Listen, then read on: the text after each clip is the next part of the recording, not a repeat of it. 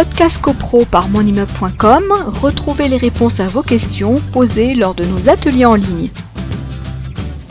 Donc, le premier cas, effectivement, comme je l'indiquais, c'est le syndic qui n'est pas renouvelé, à savoir que euh, des copropriétaires, pour des raisons X ou Y, euh, veulent mettre en concurrence un syndic.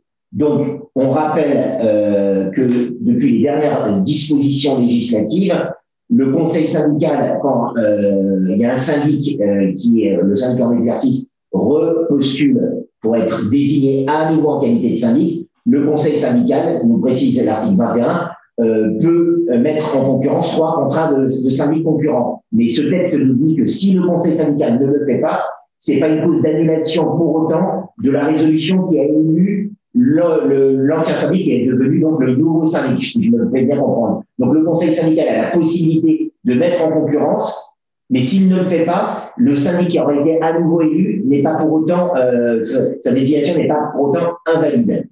Euh, le texte nous précise, et c'est un peu contradictoire à mon sens, parce qu'à partir du moment où c'est pas imposé à cause de l'unité, le texte de l'article 21 nous dit qu'une résolution qui est votée lors de l'Assemblée générale de l'année précédente peut dispenser le syndic d'une mise en concurrence. Mais que ce soit voté ou pas, en tout cas, c'est pas une cause de nullité. Donc, euh, j'allais dire, voilà.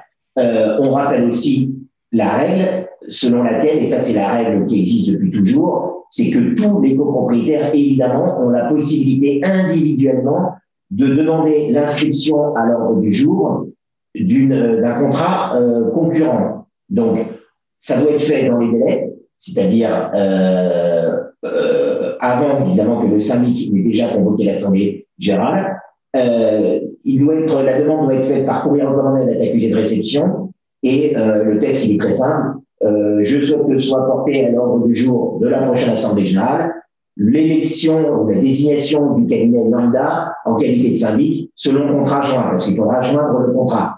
Et le syndic a l'obligation de porter à l'ordre du jour cette résolution, car s'il ne portait pas à l'ordre du jour cette résolution, évidemment, ça serait un, un, motif d'annulation euh, de l'Assemblée générale, puisque en définitive, euh, le syndic, on, considérait évidemment qu'il a souhaité euh, s'épargner une concurrence et être désigné automatiquement. Donc, euh, si c'est fait dans les formes et dans les délais, et que ce n'est pas porté à l'ordre du jour, bah, posez-vous la question de saisir le tribunal judiciaire pour demander l'annulation de, de l'Assemblée générale. C'est un motif d'annulation.